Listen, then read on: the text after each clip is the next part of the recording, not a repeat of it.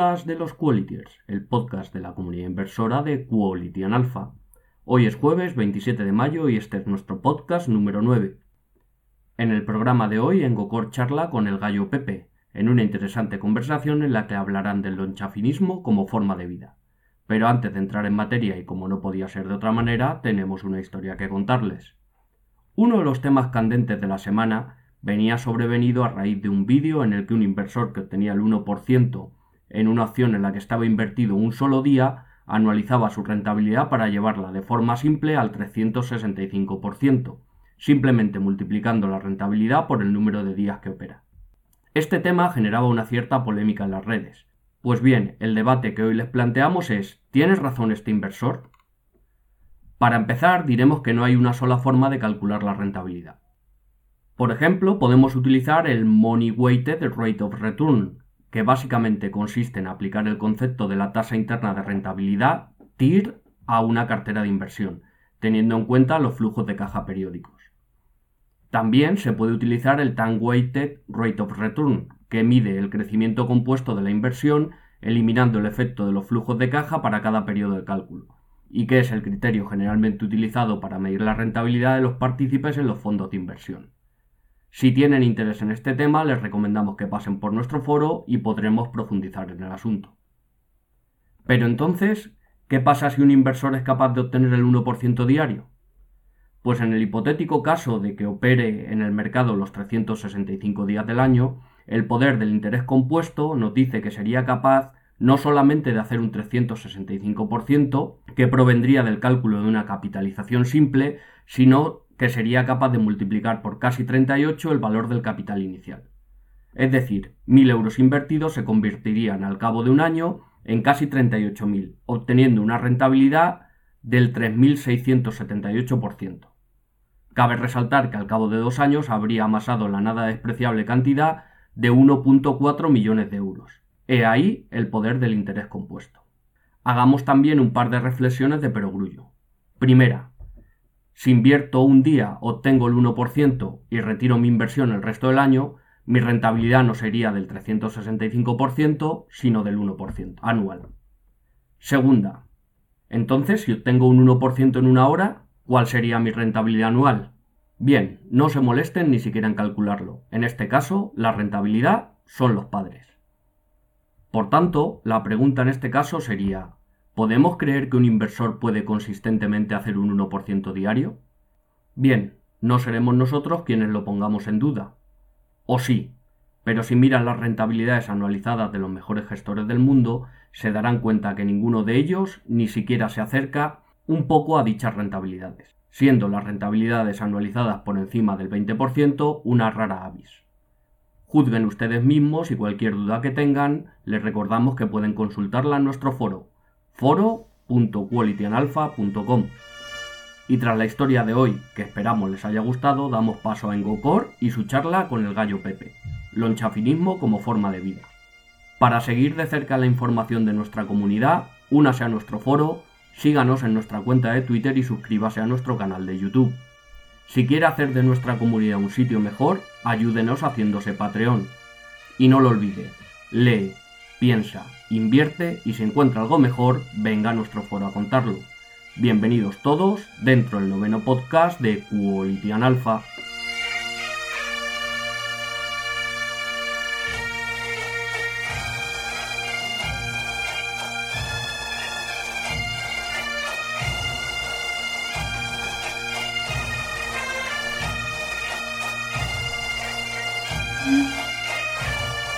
Hola, hola, hola, queridos qualitiers, queridos amigos, inversores, inversoras, inversonaurius. Bienvenidos una vez más a nuestro canal de Quality and Alpha, vuestro canal para aprender a leer, a pensar y a invertir críticamente. Estamos hoy aquí en un programa nuevo muy especial con un invitado totalmente inesperado, un chafinista anónimo que tenemos al otro lado de la pantalla desde el norte de España, desde la España vaciada. Eh, muy, buenas, muy buenas tardes. ¿Qué tal? ¿Cómo está usted por allí? Muy bien, aquí, con mucha pluma, pero bien. bueno, nuestro amigo el gallo se ha intrometido aquí en, en, la, videoconferencia. Es en Pepe. En realidad es el gallo Pepe, que es, más bien, es más bien el postre más que, más que el plato principal. Tenemos un amigo asturiano, inversor, lonchafinista de pura cepa, que como veis guía a sus gallos, a sus gallinas, patatas, tomates y cebollas. Entonces, vamos a dar la bienvenida a Diego. Muy buenas, Diego. Muy buenas. ¿Cómo estás? Muy buenas. Bien, aquí estamos. Te vemos Bien, bien acompañado. Sí, mira, además ahora mismo pensaba que iba a marchar, pero míralo, ahí quedó. Te está viendo y está entretenido mirándote. no sé cuánto aguantará, pero bueno. Se nota que está a gusto el gallo Pepe. Claro, quiere aprender mucho hoy. Bueno, para los amigos que están escuchando el podcast que no ven la imagen, pues tenemos al gallo Pepe aquí. ¿eh? pero tiene que, tiene que ver el YouTube. Tiene que verlo, sí. El que esté viendo el podcast, por favor, luego que se ponga el YouTube para, para ver a nuestro invitado especial.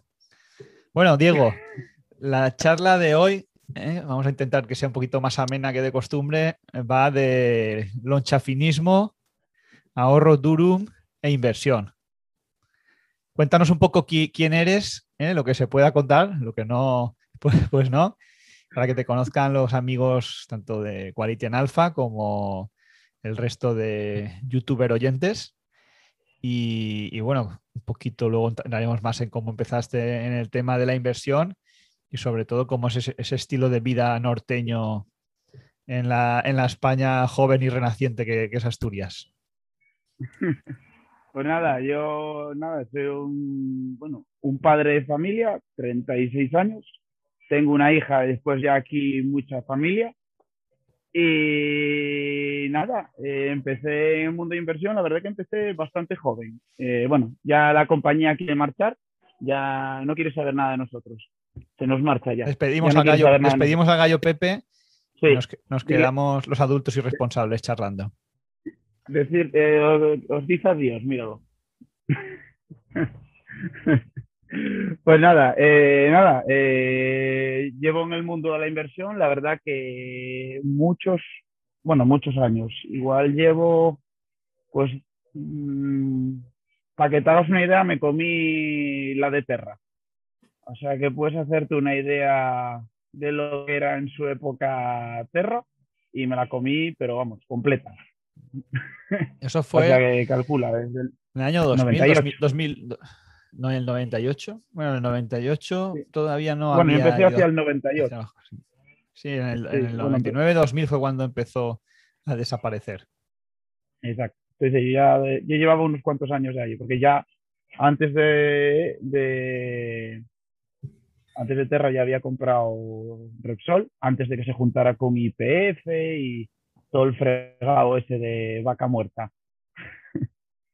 Así que bueno, nada, eh, trabajo en una en industria pesada. Ya hace años, ¿no? Eh, Porque tú para aquel entonces no tendrías ni 18 en el 98. No, no tenía, no, no, tenía que ir con mi madre a hacer las operaciones. y estuve, bueno, eh, al principio, durante muchos años, también estuve con un fondo de estos de, de aquella época, era un banco, se llama el Banco Herrero, y estuve con un fondo, claro, era, yo creo, ah, claro, no lo sé muy bien cómo era, pero era como una bolsa de acciones, debía ser como algo parecido a un indexado al IBEX o algo así. Me acuerdo que, bueno, conocías bastante de los títulos, pero bueno, ni los analizaba, ni mucho menos, como se hace ahora, vamos. Y nada, empecé con eso, después ya, ya empecé yo a buscar, ya no me gustaba tanto lo de los fondos y empecé yo a, bueno, a buscar las acciones y analizarlo todo. ¿Qué, tal el audio? Sí, nos está diciendo qué tal el audio. Está, está, está, bien para, para los medios que, que, tenéis, ¿no? Pues es un poco más, más rupestre la vista que de normal, pero yo, yo creo que se escuchará bien. Y bueno, decías que estuviste en la industria, bueno, trabajas en la industria pesada, ¿no? Creo que es la industria del metal, si no me equivoco, y también has trabajado en multinacional. Hay una cosa que, que, bueno, los que hemos trabajado en multinacional a veces se convierte esto lo que llamamos la carrera de la rata, el trabajar en una empresa multinacional. En España la verdad es que no hay mucha diferencia, ya lo sabes, entre un operario y un personal cualificado o un mando intermedio. ¿Hasta qué punto crees tú que vale la pena trabajar en una multinacional por el hecho de tener a lo mejor una carrera profesional mejor o un salario un poco mejor, no sé, a lo mejor en vez de 1.500 ganar 2.000 euros a cambio de, hacer más horas, tener más responsabilidad o dedicarle menos tiempo a tu familia, a tus inversiones o, al gallo Pepe mismo. Al gallo Pepe. Sí, a ver, yo, a ver, yo sinceramente, yo trabajaba en una multinacional, eh, bueno, eso se puede decir porque ya no existe, bueno, no existe, se fusionó y se, eh, se desarmó en varios trozos. En Dupont trabajaba y industria química fuerte de aquella, o sea, en los años 80 era de lo más potente que había. Y nada, a ver, eh, sinceramente aprovechaban mucho la imagen de marca de, de, de ser lo que eran y para que después digan que esto no es en directo, ¿eh? en, riguroso, La verdad que hay, buen paisaje ahí, ¿no? Porque tienes el campo, tienes el gallo. Sí, yo veo el mar, desde aquí yo veo el mar. Y ves hasta el mar. Sí, yo el mar. Yo, soy un privilegiado como tú. Vemos el mar. Pero lo veo todo verde, eso sí. Ahí puedes ver al gallo. ¿Te no, el gallo ahí? No cambias esto por una oficina ahí en la castellana, ¿no? Mm, eh, es que no quiero faltar al respeto a nadie, pero no. Por favor. No, sin, faltar al respeto, pero hay que ser políticamente incorrecto en este canal. Si no, para, para, para, adular a la gente ya hay otros medios en la televisión. Sí, eso es verdad. Eso sí es verdad. Pero no sé, yo aquí estoy a gusto y con menos dinero puedes vivir igual o hasta mejor o es mi punto de vista, vamos. Porque al final, viviendo en una gran ciudad, sin ir más lejos, un alquiler, sí, mil euros te los dejas. si te vas a Madrid, un alquiler con familia, mil euros ya me parece justo. Si imagínate que sois tres o cuatro, como en mi caso, o sea, mínimo 1.200 o incluso 1.500. Bueno, yo, una vivienda como la que yo tengo, un piso normal de 100 metros, por supuesto no lo tienes al lado del mar, ni en el campo, pero que esté en condiciones, pues te cobrarán unos 1.500 euros. Entonces, aunque ganes 3.000, ya se te van 1.500 ahí. Más luego el colegio, que seguramente será o concertado o privado. Y al final te quedan 1.000 euros eh, al mes para vivir. Claro, claro, claro. Que es así. Al final dices tú, estás en un trabajo solo se podría hacer por una opción, por en lo que se supone que tienes más proyección profesional y todo esto que se vende ahora o sea, si tienes más carrera profesional, supone que tienes acceso a más oportunidades laborales. Sería la única opción por la que a lo mejor podría interesarte ir a, bueno, una gran ciudad. Sí, si trabajas en Microsoft o en la NASA, por ejemplo, pues yo, yo lo entiendo, pero si estás, por ejemplo, en una pequeña o mediana empresa, las posibilidades de promocionar, a no ser que se muera el dueño y te lo de gerencia, suelen ser muy complicadas. nada ninguna, claro, pero bueno, eso, si trabajas en, pues eso, tipo empresas grandes, como dices tú. Y luego las empresas grandes también, para promocionar, normalmente también te exigen, pues no sé, antes la banca te exigía que, fueras a trabajar mañana y tarde. Y, claro, para poder promocionar a lo mejor y tener un puesto un poco mejor, pues tienes que sacrificar las tardes de no estar con tu hija. Exacto. No, yo trabajé en banca también, trabajé en dos bancos distintos y me tocó justo en el 2008 y me tocó uno de los bancos, bueno, de los bancos que estuvieron, bueno, los que tuvieron que rescatar, que empezaron a juntarlos entre ellos a ver si había alguna manera de que libraran ellos solos y al final acabaron, bueno, pues como muchas de las cajas. Pues así acabó. Así que nada, y es eso, y hacíamos, yo empecé haciendo los veranos porque esta era cuando estaba haciendo AVE porque hice empresariales y después hice algo. Y empecé los veranos y después ya me quedé verano e invierno. Y, por ejemplo. ¿Qué opinas de, la universidad, no sé, de los estudios? Porque, claro, nos venden que tú haces la carrera y luego vas a tener un buen trabajo, no sé, una buena casa. el, el dios del universo, va a ser como He-Man, por lo menos, sí. sí, no, que va. Yo creo que la, la concepción que yo tenía cuando era pequeño era que estudiaba una carrera buena y iba a ser como un notario. Sí, a ver, eh, yo creo que el problema es que en la época a lo mejor de nuestros padres sí, porque casi nadie estudiaba. Es así, entonces, tú ser un ingeniero o ser un economista o ser algo así, había como quien dice 50 en España, entonces los pocos que había eran, era pedir, era cuestión de pedir, ¿sabes? Pero actualmente mucha gente estudia, porque la época de nuestros padres fomentó que la gente estudiara, hacía algo en la vida, eh, estudia, fórmate, pero en la actualidad, sinceramente, yo veo que está más valorado un oficio, un buen oficio, que una carrera. En, España, de hecho en España, no sé si te acordarás, pero el amigo Zapatero sacó, bueno, cuando se presentó aquello que prometía, os regalaré un piso y un ordenador. Es verdad, que, es verdad que a mí me dio un ordenador, aunque luego tuve que pagarlo. El piso no lo he visto todavía, pero también daban becas para hacer másters. Entonces, en esas becas que te daban a lo mejor 30.000 euros, luego tú las devolvías cuando acabaras de estudiar. Y hubo, ah, de hecho, hay una plataforma de afectados, porque esas becas no han podido pagarlas al no tener trabajo o no tener, creo que tenías que ganar más de 30 o 40 mil euros para ir devolviéndolo. Y como la gente no ha llegado a esas cantidades, no podían devolverlo, pero el banco se las seguía exigiendo. Entonces, claro, no hay una diferencia entre el que trabaja de fontanero, por ejemplo, y el que ha estudiado pues eh, empresariales, ¿no? no hay una diferencia tan grande como para que a lo mejor te salga rentable estar cinco años eh, más en la universidad.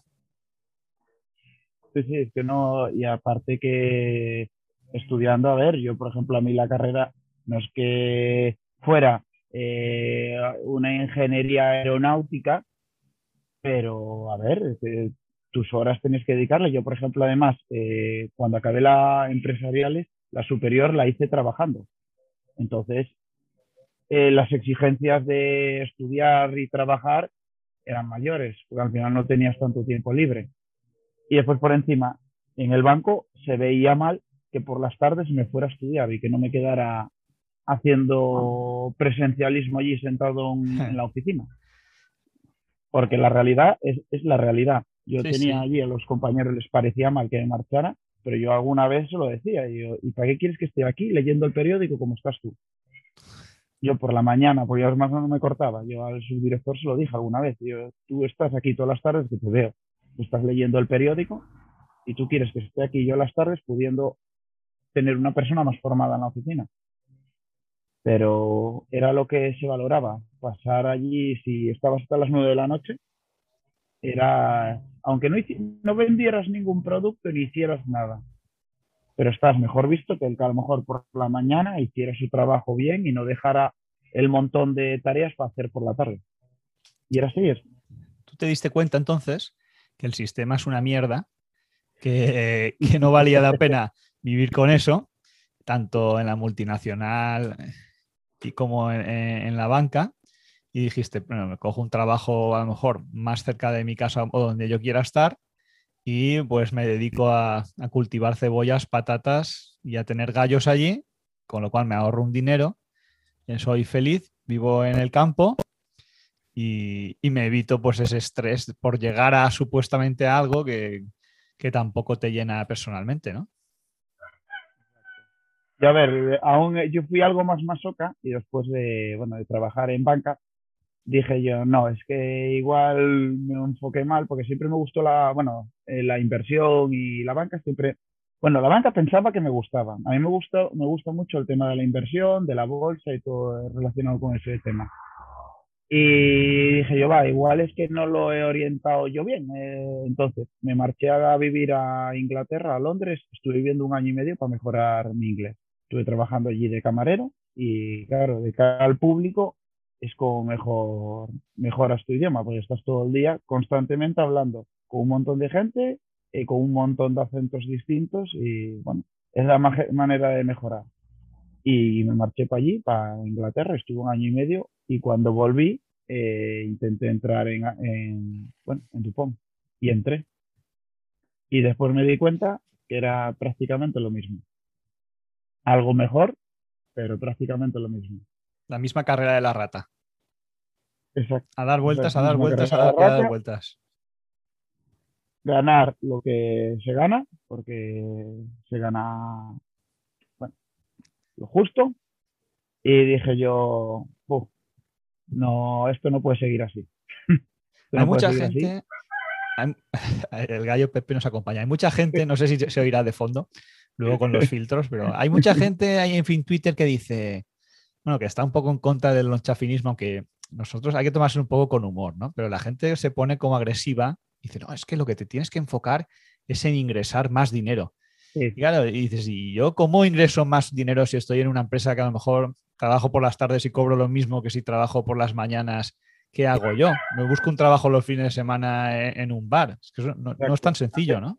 Haces horas de camarero. A ver, yo, yo lo pensé muchas veces, pero yo no lo veo tan fácil como lo venden en, en los cursos que hay por ahí.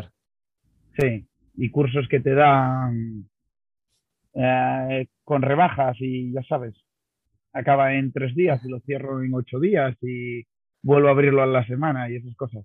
Yo no lo veo tan fácil. A ver, yo siempre pensé en montar algún negocio, bueno, incluso muchas veces ya estuve intentado a montar páginas de, a lo mejor de venta de productos online y cosas así, pero mm, es complicado. Yo, claro, yo sé...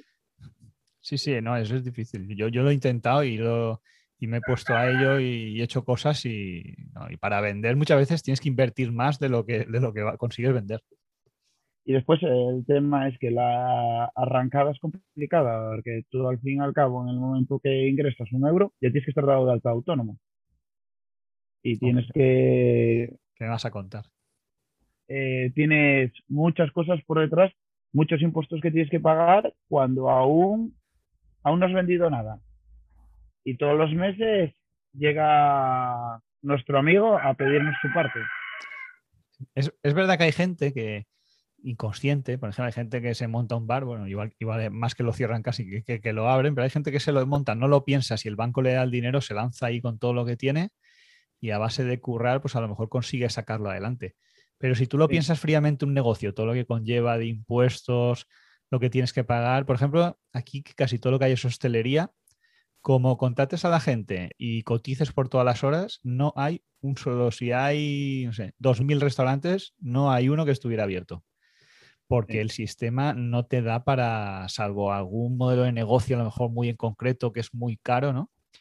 O con un precio alto, no da para, emprender aquí y es realmente complicado, ¿no? Y si tú te montas algo, lo que tú dices, tengo que pagar 400 euros de autónomo, tengo que pagar IRPF, tengo que pagar IVA, hay quien dice que no, que el IVA lo paga el cliente. Digo, pero bueno, si el cliente no quiere pagar el IVA, te quedas sin cliente y sin, y sin ingresos. Y hay, mucha barrera.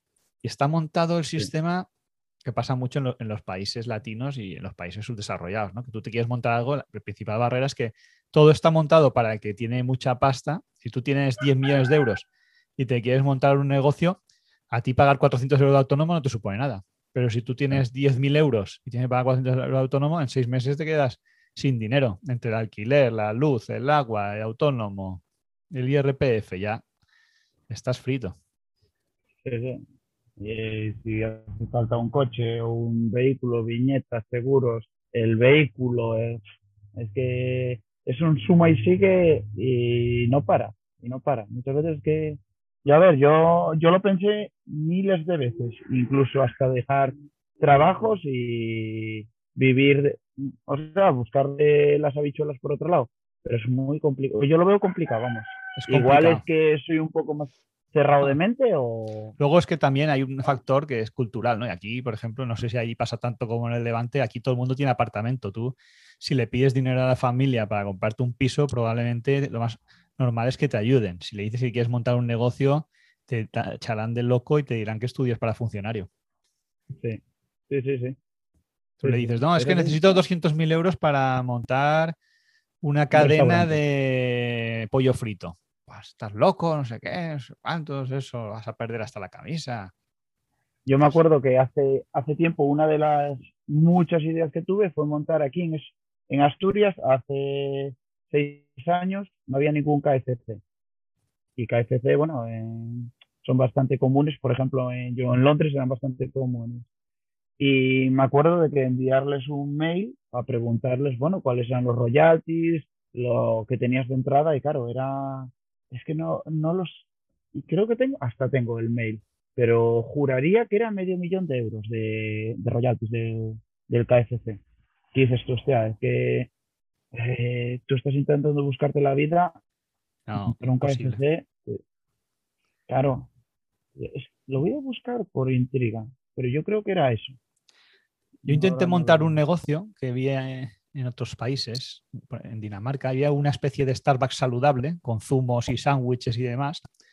Y bueno, hice un proyecto fin de máster, lo desarrollé y, y digo, "Voy a ver, a ver si encuentro financiación. Estaba de moda esto de emprender y, lo- y los business angels. Parece que, que salgas a la calle y te llevan los millones. Es- dicen, es que no hay ideas para invertir. Total, que me, me puse a buscar y no, no- no había manera de encontrar a nadie que pusiera ahí u- un, euro, ¿no?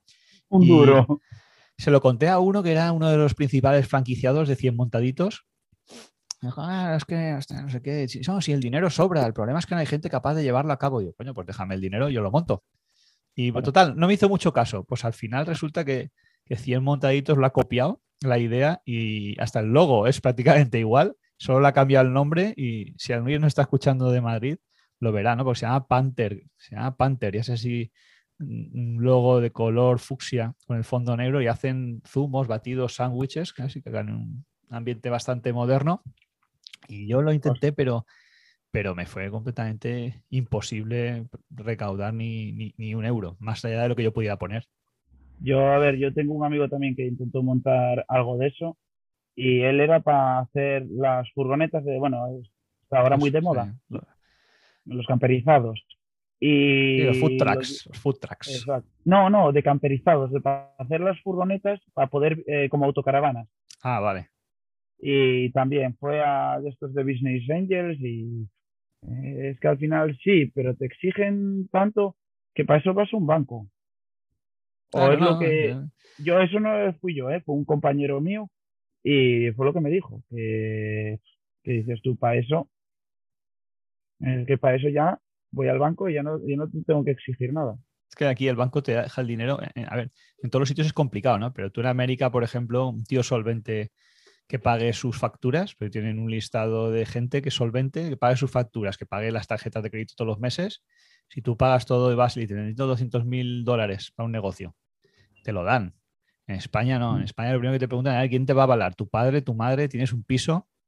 Exacto. Vale, entonces si tienes un piso te podemos dar algo, pero jamás te van a dar un proyecto. Y luego si quiebras, la diferencia allí es que quiebras allí, te lo liquidan todo, Está bien visto, en cierto modo. pero no, luego se resetea, ¿no? A los 4 o 5 años se resetea. Si consigues a lo mejor un trabajo, consigues volver a ingresar, volver a pagarlo todo, lo cual es fácil, más fácil en un país que tiene un 3% de desempleo, por ejemplo, que en uno como el nuestro con el 25%. Entonces tú vuelves a pagar y puedes volver a pedir un crédito. ¿no? Aquí hay gente que se muere y debiendo dinero al banco y la deuda la heredan los hijos. O el tema de, las hipotecas, lo, hemos visto, ¿no? Que tú la hipoteca, tú no puedes ir, la dación en pago que en América es por ley, tú aquí vas con las llaves al banco y dices, sí, sí, deme el piso, pero es que todavía me debe dinero. Y al final es un riesgo que tiene que asumir el banco. O sea, si te está cobrando por eso, yo creo que, mm, pues en vez de que sea un 1%, que sea un 1,1 o un 1,2 y ya está. Vamos, y es como lo vería. Al final, tú tienes una garantía real ahí, que es el piso. Se supone que con eso, y si no estás seguro de que te paguen, pues o da menos o hazlo de otra manera. O Bueno, y- juégatelo. Y hablando de piso, hay ese casoplón con esa terraza que se ve ahí donde, donde vives tú. No tiene nada que envidiar a, no tienes nada que envidiar a- al duque de Galapagar, ¿no? No, no, no, que yo no tengo un par de millones de euros para comprarme un, bueno, dos, dos casoplones, que ya no es uno, ahora ya dicen que hay otro Ahora más, ¿no? sí, dicen que hay otro por ahí, por Madrid. Ahora para- las malas, para ir las- con la las querida. malas sí, ahora las malas lenguas dicen que ya hay dos. Yo tuve que hacer aquí mucho, trabajamos mucho aquí mi padre y yo, y vamos, pero no, no, ya podía ser como ese, ah, en el sentido del dinero que tiene, robado lo que quieras, pero, pero no, no. ¿Y cómo vives ahí en el chafinismo? Tú, porque yo sé que sé que plantas ahí hasta las cebollas, ¿no? Para, para comer. Aquí, aquí en la época del verano lo planto absolutamente todo. Y en invierno, bueno, lo que se puede. En invierno ya es más complicado la huerta, pero bueno. Eh, intento en la medida de lo posible, evidentemente no se puede, pero intento hacer en hasta donde se puede ser bastante autosuficiente, pero ya no, ya aparte por el dinero que ahorras y porque al final, mm, es lo que digo yo muchas veces, ¿tú qué haces si no de tarde? Aparte, bueno, estás con la niña y todo, pero mucha gente que te va a tomar algo al bar, pues yo me bajo al huerto, me doy una vuelta, si quiero me tomo una cerveza ahí en el huerto y hago agrogym, como digo yo. Estoy ahí en el huerto moviéndome para adelante y para atrás. Puedes hacer programas de, de YouTube también por las tardes. Sí, sería otra opción, solo que bueno, tengo que ver. si. La verdad que a mí me llama, yo no puedo porque aquí donde vivo pues no, no, tengo, no tengo terreno, ¿no? Pero el tema de tener un huertecito, ¿no? Con unos vegetales, unas gallinas que te dan huevos, en caso de que venga una, una, guerra nuclear o que esto se convierta en Venezuela, pues por lo menos ya tienes las necesidades básicas cubiertas. Seguro que tienes hasta un pozo por ahí con agua, ¿no? No, eso no, eso no lo tengo, pero sí está pensado. O sea, lo que no, no lo tengo. Aquí al final problemas de agua no hay mucho. Claro, ahí llueve, no, es como aquí que no llueve nunca. No, no, aquí llueve. Yo realmente regar el huerto. A lo mejor puede ser algún día puntual que te lleve 15 días sin llover en agosto, pero aquí nada. O sea, hasta hace dos días yo tengo una estación meteorológica de todas maneras para controlar lo que llueve y lo que no. Y hace dos días estuvo, bueno, no sé cómo le llamáis por ahí, aquí, bueno, es lloviznar, que es lluvia, lluvia muy fina, muy fina, muy constante. 20 litros cayó en, en todo el día. Entonces ya con eso ya tienes 20, ya... 20 litros es bastante. Aquí llueve 20 litros, pero llueve en media hora. sí, ese es el problema. Entonces, como, no, como no almacenes, ya no tienes agua en 15 no, aquí va bajando y entra, entra, entra y al final tienes la tierra mojada y con los plásticos esos que les tengo puestos siempre guardan más la humedad. O sea que si viene una hecatombe y volvemos a la peseta, podemos irnos tranquilos ahí para Asturias, que, no nos faltarán ahí tomates, cebollas ni huevos. Aquí hay un poco de todo. Lo justo, pero hay un poco de todo. Y ahí porque, bueno, ahí hay un forero amigo y algo lo chafinista también, no demasiado, pero que, es eh, Quixote. Y yo recuerdo todavía el empacho que tengo de la última vez que estuvimos por allí con, él comiendo faves y, el cachopo. Faves, el cachopo y, la, y sidra por todos los lados. Sí, sí. ¿Por qué coméis tanto allí en, Asturias? ¿Qué es, lo, que pasa? Pues la verdad que no lo sé, pero yo, por ejemplo, cuando vas por ahí a otros sitios, bueno, yo creo que en el norte en general se come muy abundante, somos bastante brutos para eso, para el tema de comer. Pero yo creo que también yo creo que en parte influye el tema del clima, porque bueno, al final ser un clima frío tiendes a gastar más energía en comer. Y aparte yo creo que es un poco cultural también. O sea, aquí la cultura de comer hasta morirte o intentarlo. Exacto. Aquí, vamos, yo creo que es ya, no sé, yo creo que es cultural ya. Porque los cachopos aquí, bueno, cachopo va siempre a probar el más grande que hagan. siempre. Y ah. apuestas a ver si eres capaz de acabártelo. Me acuerdo que pedimos, pedimos, uno para dos y no había manera de acabárselo entre los dos. Pero cago en la mar, tenías que haber pedido medio. Porque yo, a mí no me gusta dejarme nada. Y claro, te vas ahí con un empacho que luego estás tres días sin comer. Y luego, encima, si como comas cachopo y te inviten luego a cenar, claro, te sabe mal decir que no, pero es que para la cena te sacan todavía más, más, más comida. Claro, a la artillería pesada ya. Yo, yo, que son una manzana y un yogur. pues no, no, aquí, aquí eso está mal visto. Aquí tienes que comerte otro cachopo. Si fueras en el País Vasco sería un chuletón, pero aquí un cachopo. no sé si escuchaste la, entrevista el otro día con Alex Ercol, el amigo cubano, que está aquí ya nacionalizado en España, y decía, decía sí, bueno, que hablaba, del pueblo este de, de, Candás, ¿no? De Candás. Y, decía Candás, como si fuera gallego. Y decía, me pedí el pudding y esperaba un trozo de pudding y me saco una fuente entera. Dice, y claro, dice, ahí venía de Cuba y ver la fuente entera de eso y con esto me alimento yo todo el año. Y claro, no, al final, aquí es eso, ¿eh? Al final tú vas a comer el menú del día por ahí normalmente te dejan la perola allí del potaje o de lo que sea y, y al final son los bares que llenan, ¿eh? Tú vas a un bar, aquí es, es, es, complicado ir a un bar en el que te pongan así, como digo yo, manchar el plato, aquí no es que se lleve muy, muy... Eso entre, los, los, propios locales, no solo para turistas, ¿no? sí, no, no, no, sí, sí. Aquí el tema turismo no es que haya mucho. En Asturias no te pienses que hay ahí, no es como el sur. Aún está empezando, parece que empieza a arrancar un poco el turismo, pero aquí no te pienses que hay demasiado turismo. Es bastante. Este año sí, con el tema de la pandemia, sí que a lo mejor ibas al supermercado y veías más gente española de otros lados. A lo mejor escuchabas gente andaluza, gente de Madrid, o sea, veías otros acentos. Pero este año fue como la excepción. Normalmente no, no ves, es todo turismo, gente que es de aquí y que, bueno, está por todos lados, menos en Asturias. En Asturias, hay, aquí tenemos un refrán que dice, Asturias o trabajas. Es el refrán. Entonces... Qué bueno.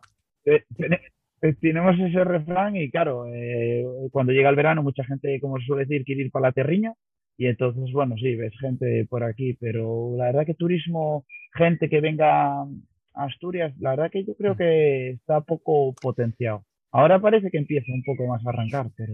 La verdad que España, es una pena por muchos motivos, ¿no? pero el tema geopolítico, conforme se ha distribuido, que está todo concentrado en Madrid, tanto las empresas como los ministerios, todas las empresas públicas que también mueven mucho, y luego te vas a la mayoría de comunidades en el Levante o en la costa, porque está el turismo pero luego, no sé, te vas a Asturias, Cantabria, Castilla-La Mancha, Castilla y León, y, y está todo como muy abandonado, ¿no? la última vez que estuve en Oviedo, me acuerdo que hablaba con un amigo y decía, coño, que aquí la edad media parece 85 años. Dice, ¿dónde está la gente joven? Cuesta encontrarlos. Sí, sí. Es la realidad. No, no, no es que es, la realidad. Esa es la realidad, que Asturias, eh, población joven hay muy, muy, muy, muy poca, muy poca, muy poca. Además, el problema fue que aquí Asturias vivió de minería y cuatro empresas también de industria pesada. Pero claro, hace, hace 50 años, hablando de Encidez, eh, igual estamos, trabajaban 80.000 personas aquí en Encidesa y ahora mismo esa misma fábrica fabrica tres o cuatro veces más y con 5.000 personas se arregla. Entonces, claro, toda esa población. Me acuerdo de la Felguera, que tuve acciones de Duro Felguera, que menos mal que las vendí, y en lo que ha quedado esa empresa, que fue un, bueno, un estandarte de, de, toda esa zona siderúrgica también, ¿no? Sí, sí, sí, Duro Felguera, bueno, hay aquí un sitio que le llama el Tallerón, que es un taller salvaje, o sea, un taller enorme. Y mira, ahora mismo tuvieron que, no sé cuánto dinero le metieron, 30 millones de euros puede ser que le metieran ahora estos días porque estaba... Yo creo que más, yo creo que más, porque dijeron que habían pagado sobornos en Venezuela ya por valor de 30 millones. O sea que, o sea que de hecho había una noticia... ¿Qué los famosos maletines esos? Sí, sí, sí, que había unos maletines por ahí por Venezuela con el dinero del rescate. Y hay varios imputados ya, o sea, es una cosa de... En fin, una pena, una pena. Sí. Aquí, bueno, a ver, hay, aún ahora empieza a haber alguna que otra ingeniería que, bueno, que está empezando, creció muy poco a poco, pero igual te suena, se llama TSK. No me suena, es TSK. Pues una empresa, una ingeniería pequeña, pero que está cogiendo tamaño tipo, al estilo Duro Felguera, mm. pero bueno, está más orientado a ciclos combinados y cosas de esas. Y bueno, parece que quiere, pero y Citrón, hay otra así también que esa empezó con el tema de ventiladores de las minas y ahora anda haciendo para los metros y bueno, anda con bastantes historias por ahí. Y bueno, hay algo, pero hay muy poco. La verdad que aquí mucha de la industria... No se apoya tampoco esa industria. Y, bueno. No, no, no. Y ahí supongo, aquí, se invierte en el ladrillo, en apartamentos. Ahí no sé si se invertirá en los cachopos o la gente lo tiene en el colchón directamente el dinero y ya está. No, aquí es cachopos, fabada y sidra. aquí el anchafinismo no está bien visto. aquí o sales y te tomas una caja de sidra o, no eres de aquí. A mí la sidra me gusta bastante, la verdad. Bueno, para, no aburrir a los oyentes y espectadores, si te parece, vamos a contestar algunas preguntillas que tenemos en el foro ¿eh? y así. Vale. Sobre ellas mismas vamos charlando. Y en fondo, perdido, pregunta quién será, quién será el, invitado estrella secreto. Bueno, ya lo hemos desvelado. Supongo que sabrá. Es el gallo Pepe. El gallo Pepe, exactamente. Te pregunta por el estilo de inversión, que es lo que nos gusta, ¿no? ¿Qué estilo de inversión sigues y, por qué? A ver, yo sigo, soy bastante dividendero, por no decir que, a ver, descontando alguna y alguna cosa que vea bien, a mí me gusta bastante el tema de los dividendos. Me gusta el, DGI, ¿no? Como la, heroína del dinero que decía. Eh, exacto. Yo, exacto. Yo a mí me gusta ver que entran dividendos en la cuenta. Y al final, a ver, ahora mismo todo el mundo puede ser un auténtico crack en la bolsa y todo el mundo está consiguiendo revalorizar su cartera. Si la revalorizas menos de un 80%, eres un pringao, hablando claro y rápido. Es así, hay gente que lo hace en un día en criptos. Pero es así. El otro día escuché uno que decía, yo ya me he dejado de trabajar, no era carpintero, decía, me he dejado de trabajar y ahora solo invierto en criptos. Digo, pero ¿tú cuánto dinero has puesto ahí? Dice, con 10.000 euros.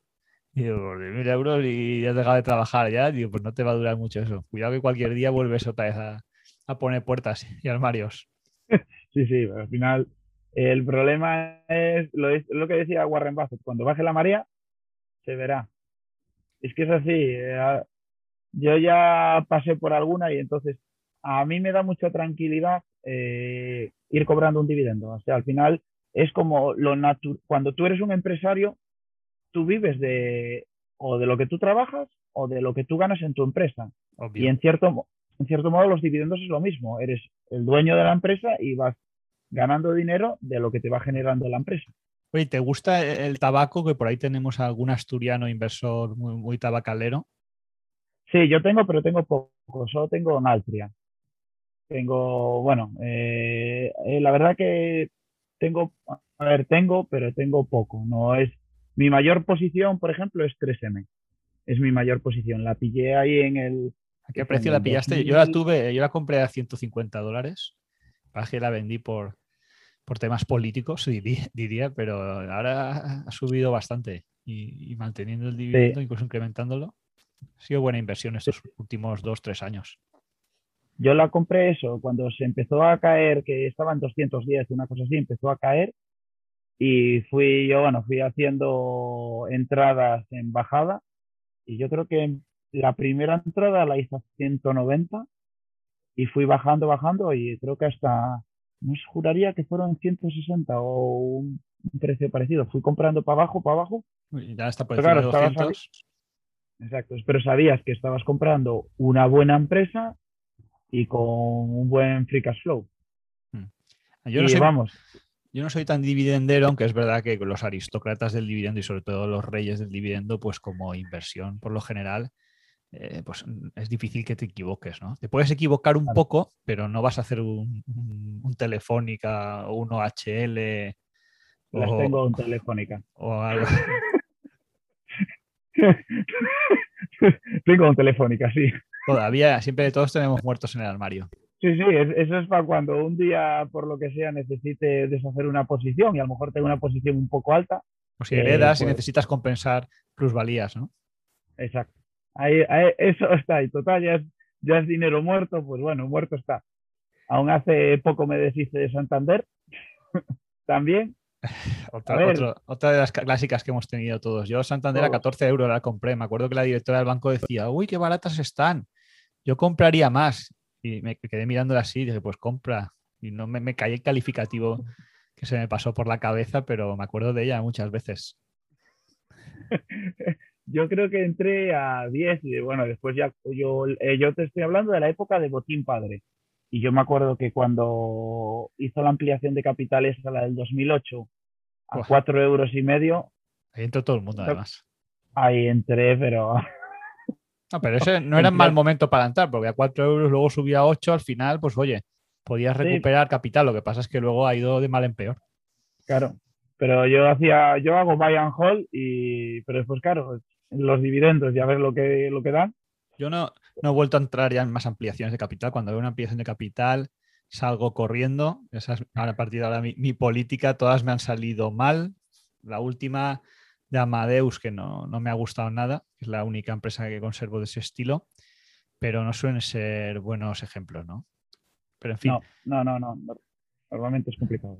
Nos pregunta si aparte de huerta y, aves varias, como el gallo Pepe, eh, tienes también espíritu ganadero ahí. Te faltan unas vacas, un esbaqueso ¿eh? o unos cabres para, hacer queso y, leche, que eso también sería un buen punto. Sí, no, eh, no tengo más animales, la verdad. Tuve algún año crié un cerdo, pero... eso es una, buena inversión. Eso sí que da dividendos el cerdo, ¿no? Sí, sí, sí, eso da un buen dividendo después. Picadillo, chorizo, eso da lo mejor de todo. Y no da pena luego, pobrecillo, cuando lo tienes que sacrificar. A ver, da pena, pero tú lo crías sabiendo para lo que lo crías. O sea, eso sí. A ver, no te voy a decir que, que te alegras, porque no te alegras, pero bueno, tú. A ver, yo siempre lo pienso desde este punto de vista. Yo mato, yo, yo crío aquí, saco pollitos y saco saco gallos, saco gallinas, o sea, lo crío de, tengo una gallina, cuando se me pone clueca, le pongo huevos y saco pollitos. Ahora mismo tengo cinco, por ejemplo. Y, normalmente es eso, mitad, mitad es gallos y mitad es gallinas. Los gallos son para comer eh, de ese año, es gallo del año. Y las gallinas a los dos o tres años también. Pero yo siempre lo digo, digo yo, ¿qué es mejor? Comer un gallo que yo los tengo por aquí sueltos, sale en televisión, sale en YouTube, eso o uno que están encerrados en, un metro cuadrado. En nada, en un metro. Si tuvieran un metro cuadrado, no, vivirían mal. Ni un metro, es verdad. Eh, exacto. Y están hacinados y nunca tuvieron calidad de vida. Aquí, menos el final, siempre han tenido calidad de vida. Pienso a disposición, corren por aquí, corren por allí, se enamoran de alguna gallina. Son, son felices. te hacen su pequeño, su pequeño Casanova por ahí. Exacto.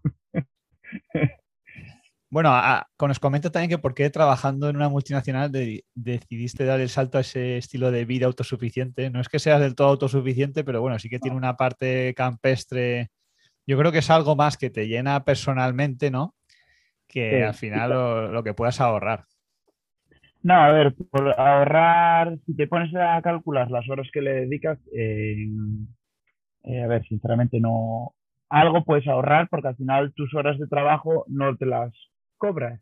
Si tuvieras que cobrarla, entonces igual no te saldría a cuenta, pero a ver, la calidad de los productos que comes. No, es lo mm, mismo, claro. Eh, a ver, mm, yo por ejemplo, yo ahora, en, cuando llega el invierno, las gallinas no ponen huevos.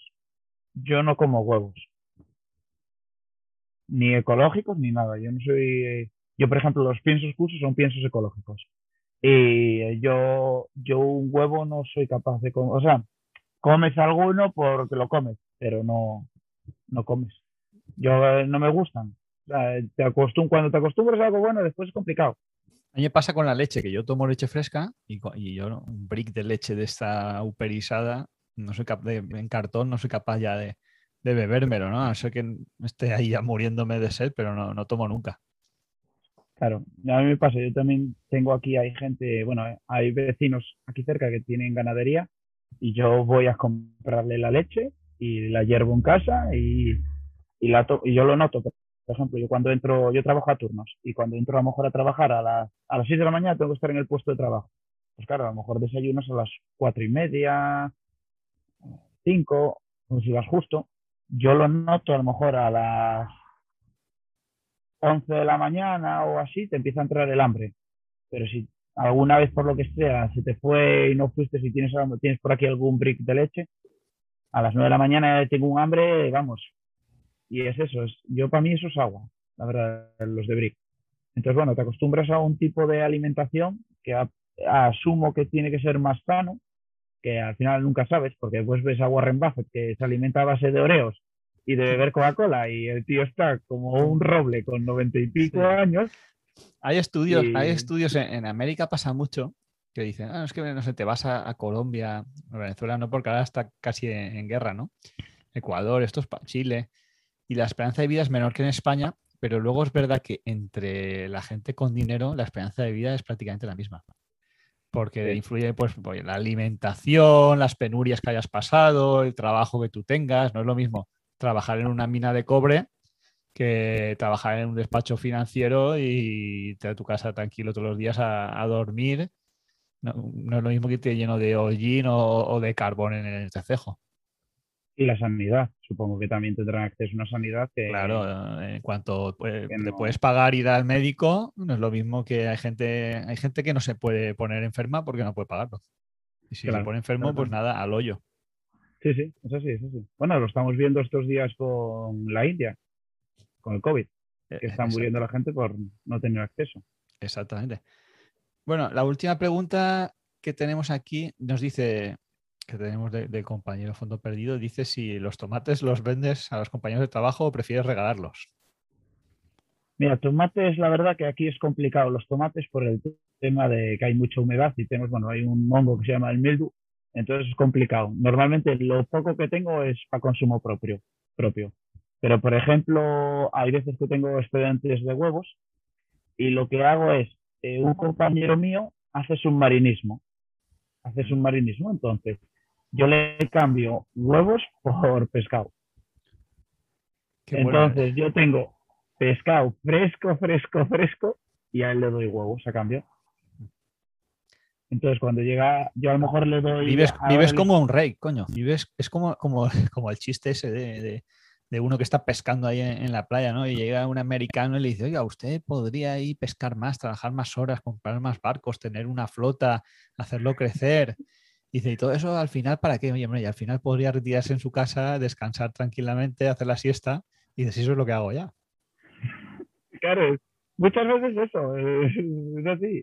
Entonces, nada, yo por ejemplo ahora, esta época, tengo, está llegando el buen tiempo y las gallinas ponen bastantes huevos. Entonces, los huevos que tengo de más, se los doy al compañero y, oye, eh, me debes dos kilos de pescado. Y cuando va a hacer submarinismo, en vez de matar un pescado, mata dos, uno para él y otro para mí. Y arreglado. Y así apañamos las cuentas. Y así además no tienes que pagar Hacienda, ni no tienes que pagar Hacienda ni nada. Va directo el, el, B2B. vale. Y bueno, segundo impulso nos pregunta, un poco en clave humorística, como somos nosotros, dice, ¿cree que con el actual gobierno vamos a tener todos que plantar lechugas y criar gallinas? Tu moon. sí, sí, que vamos. Completamente, no, ¿no? tienes duda. Por eso, por eso las, las no, No, no tengo duda. Sí, sí, no, no, yo ya voy, yo ya voy adelantándome a la jugada. Normalmente intento ser un poco visionario y vas adelantando la situación. Entonces ya vas sabiendo dónde cometes los errores para no volver a cometerlos. Pero vamos, en fin. Eh, creo que el que sea un poco imparcial, que no sea ni de un lado ni de otro, verá lo que hay. No hace falta. Yo creo que da igual. Llega un momento ya que la política ya ves que no tiene solución y el sistema ha empeorado claramente, da igual el partido que haya, es que no, es que no tiene, no tiene remedio, tendría que cambiar tan radicalmente el sistema que va a ser muy complicado. Sí, sí, sí. Y el que lo iba a cambiar fue peor aún. bueno, eso es lo que, eso es lo que, eso es lo que decía. Yo para mí la gran oportunidad perdida fue cuando la última mayoría absoluta, que no creo que se vuelva a repetir, en España una mayoría absoluta ya con tantos partidos, que la que tuvo Rajoy y no cambió realmente nada de lo que podía haber cambiado la ley electoral, no sé, el sistema de pensiones tampoco lo cambió, que sabemos que ya está quebrado de antemano, no sé, la educación, la sanidad, las autonomías, la diputación, no, no, han habido cambios y es porque al final la gente no los quiere. Eh, yo sé lo que pienso también muchas veces, que al final eh, tú no quieres ahí arriba a alguien que no tenga trapos sucios. Porque como todos tienen trapos sucios, entonces entre todos se medio respetan porque saben lo que hay. Si tú dices de eso, yo voy a decir de lo otro. Exacto, como tú salgas de aquí, pues sacaremos los tuyos. Exacto. Entonces, no quieren ahí arriba a nadie que no puedan pillarlo por algo. Y es así, es así. Todos tienen sus trapos sucios. Todos. Menos el gallo Pepe. ese no, ese no tiene ningún trapo sucio. Bueno, me apareció ahora un, pollito con el cuello pelado, no sé qué pensar, siendo él el único de cuello pelado. bueno, hemos hablado de Altria y de 3M ahí. ¿Tienes alguna posición más de la cartera que tengas secreta o, algún teforras dividendero que tengas? Eh, no, yo mira, yo por ejemplo, siempre me parecían caras eh, Microsoft y Johnson Johnson. Siempre fueron unas acciones siempre Justamente las dos triple A que hay en el mundo, ¿no? Que son las más solventes del mundo. Vamos, es, más probable que quiebre Estados Unidos que, que quiebren ellas. Sí, exactamente. Entonces, eh, son acciones que siempre las veo muy caras. Entonces, me he llegado a la teoría de todos los meses me voy a comprar una acción de Johnson Johnson y una de Microsoft. Para ir cogiendo una posición, aunque sean un poco caras, viendo que está todo el mercado bastante caro, pues por lo menos Yo para mí poco. he comprado, mira, hoy voy a contar una primicia. Hoy he comprado unas acciones de Microsoft, pero porque tengo una cuenta de Interactive que la utilizo un poco para hacer cosas extrañas. Y, y curiosamente he comprado 10 acciones y eh, eh, tirando de margen, pero resulta que como son triple A, no es que te quiten margen, es que te dan más. O sea, te dan el dinero y todavía te incrementan la capacidad de endeudarte con ese tipo de acciones. Entonces, ya tengo Johnson Johnson y Microsoft, aparte de que Microsoft también la llevo en el fondo. Y no sé, yo creo que son acciones que para mí son mejor que tener liquidez. O sea, unas acciones de ese tipo que además te pagan dividendo. Es verdad que te pagan poco a los DGI, no les mola. Pero bueno, un uno, si al final del día de mañana tienes una cantidad de dinero pues aceptable, pues oye, pues no sé, si tienes eh, 50.000 euros y te paga 500 euros al año, pues te da para, para una escapada noche finista. Sí, sí. No, a ver, yo siempre a un amigo mío que intento explicarle, porque es complicado a la gente explicarle el tema de la bolsa, ya sabes, esto es, eh, bueno, en fin, los calificativos. yo, por ejemplo, es un casino. Exacto. Eso es ese es el más usual. Pero, por ejemplo, o el mercadillo le llaman, y bueno, de todo, puedes escuchar un poco de todo. Eh, yo, por ejemplo, a este amigo mío se lo decía, yo compro Johnson Johnson y Microsoft para dejárselo a mi hija. O sea, no es una acción que yo quiera para vender dentro de cinco años. Yo es una acción que sé que voy a tenerlo ahí toda la vida, que es una acción que, a ver, puede dar muchas vueltas la vida, pero son acciones que son unos auténticos monstruos que van muy bien y que puedo ir sacándole un dinero, disfrutar yo de ese dinero y después dejárselo, de dejarle un piso para que te lo expropien, le dejas unas acciones en Interactive O que, tu hija a lo mejor el día de mañana, tú qué sabes si va a vivir ahí en, Asturias o, o, se quiere ir, yo que sea a Reino Unido o a Wisconsin o a, o a, Cádiz, ¿no? Entonces, ¿qué sentido tiene dejarle un piso en un sitio cuando no sabes dónde va a vivir? Exacto. ¿Por qué, ¿por qué coartarle esa libertad? Claro, él coge, coge esas acciones, sabe que todos los años va a cobrar 50 euros, 100 euros, 1000 euros, un millón de euros, lo que sea, y ya está. Y son acciones que, y a una mala, si aquí el tema se complica mucho, pues siempre puedes coger, moverlo todo al país al que te vayas y se acabó. Sí, es un poco más las acciones al final puedes cambiar de. Tú lo único que tienes aquí es un comercializador, ¿no? Prácticamente. Entonces las puedes cambiar con relativa facilidad. No se conoce caso que te hayan expropiado las acciones de otro país, de un país serio. si son de IPF, Argentina o Venezuela, sí, pero un país como Estados Unidos, pues en principio parece improbable. Sí, a ver, pues un... complicado, vamos. A ver, todo en esta vida puede pasar, ¿no? Mira, estoy viendo ahora mismo a Microsoft a 244. Pues estás ahí viendo desde el paraíso que ves la playa, ves tus cebollas, ves tus patatas al gallo Pepe y estás viendo la bolsa de Microsoft. Claro. No, es que como me dijiste que habías comprado, dije yo, debe estar ahí pegando la reón para abajo, hay que mirar a ver. que igual hay que comprar alguna más. No, yo de esas acciones, vamos, si pudiera, tendría perfectamente 100.000 euros ahí y dormiría piernas sueltas cada una. Sí, sí. Cobrar unos dividendos y, ya está.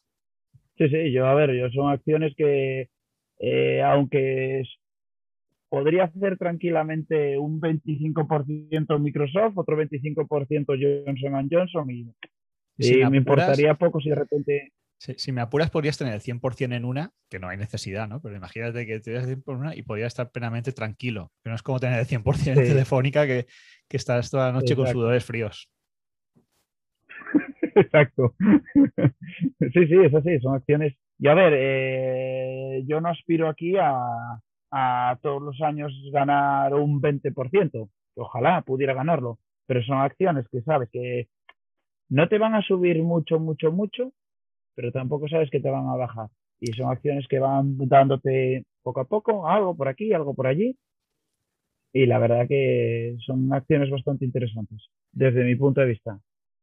Bueno, Cash Portfolio nos pregunta aquí por, por Bayer, ¿no? Dice que si utilizas para la plantación todo natural, bueno, ya has dicho que era más bien ecológico, eh, pero supongo que también ahora piensos de Bayer y productos para el campo o, habla también de Corteva. No sé qué opinión tienes de Bayer, si utilizas los productos o si lo dejas que la madre naturaleza haga su labor. A ver, yo la verdad que Bayer ahora es, es Monsanto.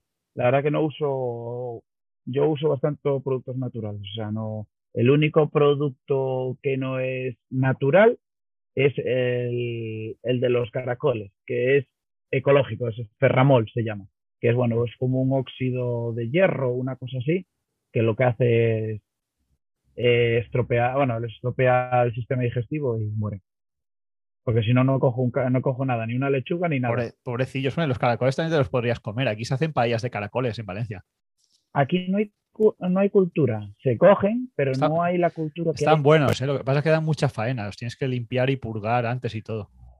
Sí, aquí no hay, la verdad que tengo ganas de bajar por ahí por el sur y probarlos, porque aquí no hay, bueno, aquí, a ver, las cosas como son, los caracoles son para las gallinas, así te lo digo. Bueno, aquí, si no vienes es porque no quieres, porque además hay vuelo directo de Valencia a Avilés. Eh, y Alicante también, ¿no? Y Alicante creo que también hay vuelo, sí. Volotea, sí, el de Volotea es Alicante, creo que. Sí, yo creo que he ido con el Nostrum. Ah, no, no. No, no, y con Volotea también va, sí. Mm, sí, sí. Pues sí, porque Marcos, Luque, creo, no sé si se vino una vez o, al final se lo cancelaron, iba a venir antes del coronavirus. Pero hay ah, vuelo, hay vuelo yo fui a Málaga. Yo fui eso, cuando, una vez que hice una escapada, pero fui a Málaga. Málaga, por cierto, ahí hay un sitio de tapas que se llama El Pimpi. Saluda a todos los amigos malagueños. Y hay un sitio de tapas que es de los mejores de España, ¿eh? el, Pimpi. Ah, pues ya, pues nada, ya tengo que volver por ahí. Ahí se come Cuando me de, fábula y luego un poco de flamenco y arreglado. Sí, sí, no, no. ¿Pero se come como aquí o menos cantidad?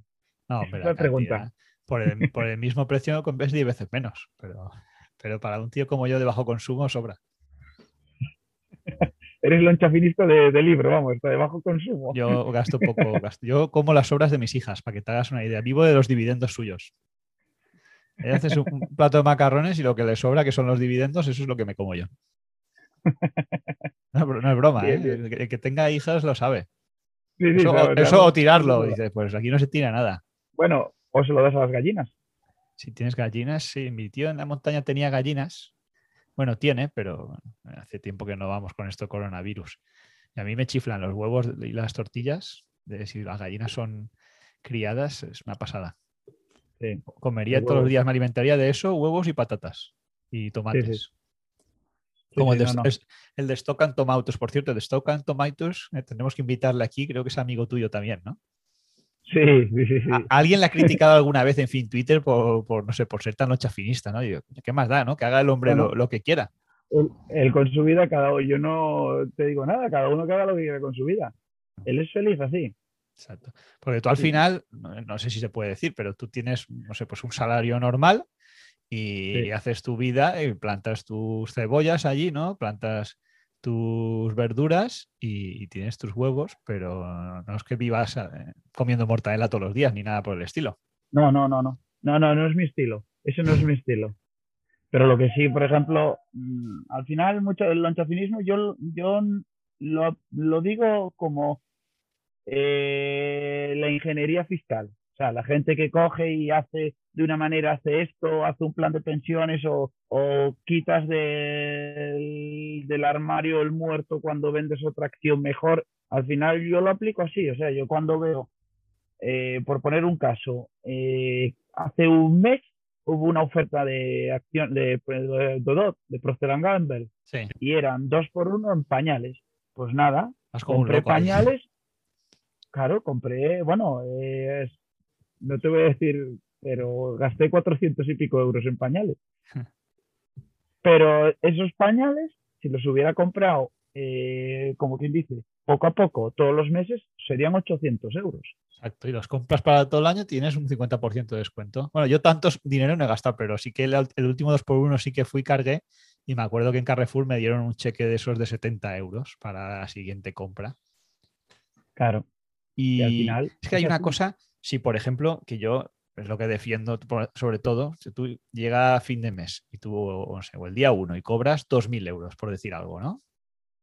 Eso, tú puedes realmente ahorrar 1.000 euros o invertir, que es lo que luego hace que tengas una cartera de dividendos y cada vez ganes más, y vivir con los otros 1.000 euros, y eso está en tu mano, que puedes, las cantidades pueden variar, ¿no? Pero si tú tienes ganas 2.000 euros y tú te lo gastas todo, no, está, no es tan fácil ganar 3.000 para poder invertirlos, ¿no? Es, prácticamente muy complicado que, tu salario suba para que puedas ahorrar e invertir. Entonces, tiene mucho más sentido para mí vivir así. Y luego hay gente que, claro, hay gente que gana 1.000 euros o 1.200 y dices, joder, dices que lo tienes jodido para ahorrar realmente, porque la vida pues está cara. Pero la única manera que tienes de llegar a, a ingresar 2.000, si ganas 1.200, a lo mejor trabajar de administrativo, pues es ganar 1.200 y tener unas rentas de 800. Y para tener unas rentas de 800 euros al mes, ¿qué necesitas? ¿200.000 euros ah, ahorrados cobrando dividendos? Ostras, pues no te queda otro camino si quieres salir de, la indigencia que ese, ¿no? Exacto. No, no, y aparte, a ver, yo, yo hago preahorro, por ejemplo. Yo según llega el dinero a la cuenta, una parte la parto ya, va directo al broker para, bueno, para a lo largo del mes ir comprando cosas que veo interesantes. El tema es, tú ahora ahorras, ponte mil euros, lo metes en una acción que sea muy dividendera. Altria, daba un siete y medio. Pitos y flautas, titito, ponte que al final todos los años cobras 50 euros. Más o menos, no sé. De, por, vida, ¿no? Es que no es algo que cobres este año hasta, sino que es algo que prácticamente, si no pasa nada, es infinito. Exacto. Y todos los años, en vez de tener mil euros, eh, como quien dice, para poder vivir, vas a tener 1050. 1050. El mes que coincida, tienes, tienes un poco más, con lo cual puedes ahorrar un poco más. Es lo que es la bola de nieve. Al final es eso. Lo que pasa es que, cuesta, es que cuesta hacer esa bola de nieve. Sí, cuesta muchísimo. Nadie ha dicho que sea fácil. Pero si no empiezas, nunca la vas a tener. Yo, em, yo lo que percibo también es que la mayoría de gente que invierte y así es porque gente, suele tener gente buenos salarios o buenos trabajos y, son, por ejemplo, unidades familiares, muchos que ingresan 3, 4, 5 mil euros con dos buenos trabajos. Entonces, se preocupan por incrementar la bola de nieve, pero hay cierta comodidad. Eh, en realidad, eh, eso es fenomenal porque vas a tener una jubilación probablemente en la que no vais a depender de las pensiones, pero el que más falta le hace que normalmente es el que menos educación financiera tiene, es el que menos cobra para poder tener esos 50 euros toda su vida, que es lo que luego le marcará la diferencia, ¿no? Yo creo que muchas veces también es como se dejan llevar, o sea, porque es así, porque yo hay veces que veo eh, amigos míos que tienen salarios mucho más bajos que yo y yo tengo un Caterpillar que tiene tres años. como, las, excavadoras. No sabía ni que hacía móviles Caterpillar. Exacto. Sí, sí, sí, pues esto es indestructible. Te digo una que empresa cojonuda para invertir. ¿eh? Esa es una de las empresas con mayor móvil del mundo. Sí, eh, la llevo mirado porque yo tengo, vamos, uso hasta calcetines de Caterpillar. Son duros, sí, sí, no dan broma. Eh, y es una muy buena empresa. Pues yo tengo este móvil que valió, no sé, fueron 300 y pico euros. Y yo tengo amigos que ganan mucho menos que yo. Llevan un iPhone, el último y iPhone. un iPhone. Exacto. Yo, trabajé en el Burger King y me acuerdo una vez que entra una ahí con el iPhone 6 y el último, que era el último, el iPhone 6, dice. Digo, pero eso que te ha costado. Y la nómina eran 360 pavos del Burger King. Y, valía, creo que valía 600 euros. Digo, pero ¿cómo te compras eso? Y dice, no, esto lo vas pagando en, meses. Ah, no sé si 20 euros al mes, pero 20 euros al mes durante el resto de tu vida por, por tener un móvil, ¿no? Y yo, yo alucinaba, porque además nadie se planteaba decir, bueno, pues ahorro 20 euros todos los meses y cuando tenga 600 euros me lo compro. No, no, es, es al revés. Yo me lo gasto. Es, muy sacrificado. Exacto, sí, que es la parte correcta. Yo, hace años ya que lo compro todo al contado, absolutamente, absolutamente todo. Es que ni, ni me lo pensé. Pese a que a veces te hacen rebajas, ¿no? Tipo cero. me busco lo más barato y al contado ya está. Y si no tienes la pasta, pues no lo compras. No, no, es así, es que al final si no entras en un círculo vicioso.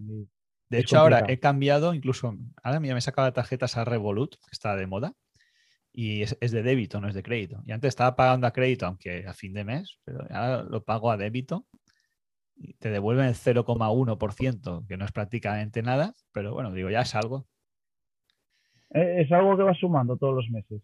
Todos los meses. Y te pagan, por ejemplo, cuando te pagan el 0,65% de intereses, que es poco conforme están las cosas, pero ya tienes tú el dinero para gastarte en la tarjeta y estás cobrando intereses. De lo que no te, si te gastas menos, sigues cobrando intereses.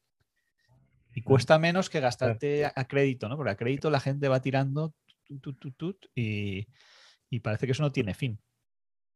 Sí, sí, eso es mucho peor. No, no, pues mira, no sabía la tarjeta esa. Pues habrá que echarle un ojo. Tenemos un buen, compras. Tenemos un buen hilo. hay un foro muy bueno que se llama Quality Alpha. Tenemos un hilo fantástico ahí con las ventajas de la tarjeta Revolut. Además, tiene una serie de intríngulis como el IBAN en Lituania y poder hacer eh, pagos en divisas, hasta en Bitcoin. me está gustando bastante, la verdad. Pues tengo que echarle un ojo. A ver si después le echo un ojo para mirarlo a ver. Bueno, otra pregunta de. bastante interesante. Otra preguntita de Cash Portfolio.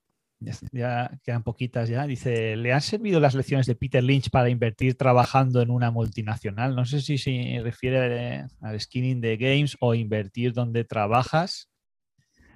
Y también pregunta por, el, ESG. Dice si el, ESG, ¿no? que es el, sistema este que mide la sostenibilidad de las empresas, si se aplica a la multinacional. A ver, yo. Ah, lo de antes de Corteva, por ejemplo, yo trabajé en Corteva, que ah, antes quedamos ahí.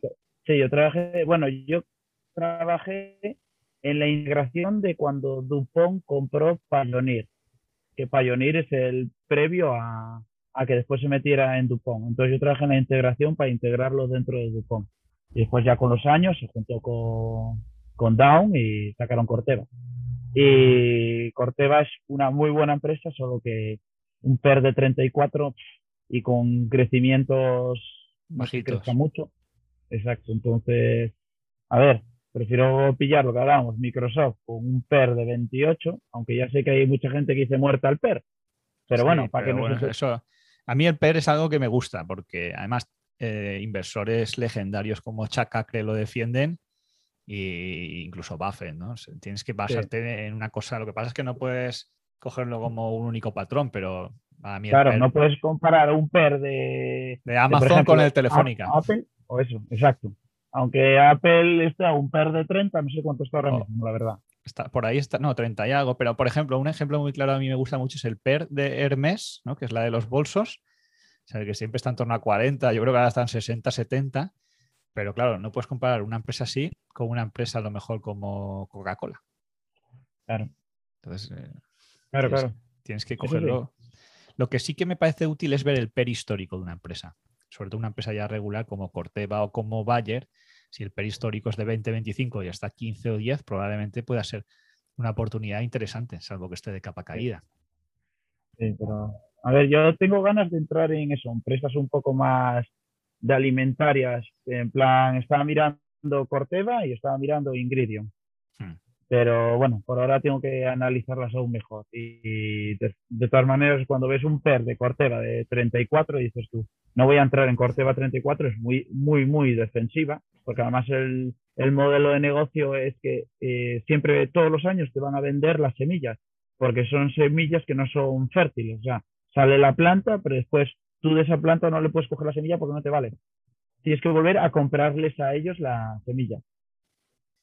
Funcionan con esa con ese sistema.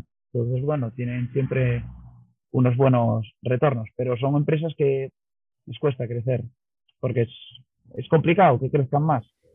Eso es el switching cost aplicado a la agricultura. No puedes Exacto. cambiar entonces ya. Claro, claro, no, no. Puedes comprar a otro, puedes comprar la de Monsanto o puedes comprar Sigenta.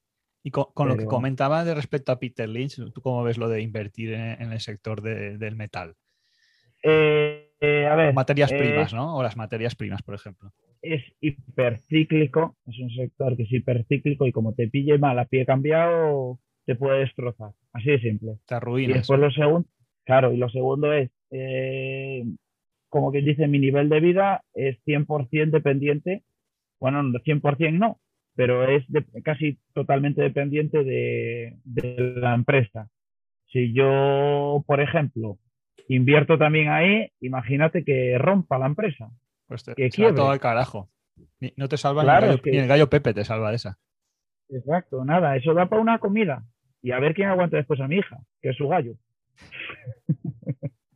Bueno, y con respecto a los criterios ESG, ¿qué opinas? ¿Es música celestial para los fondos buitre?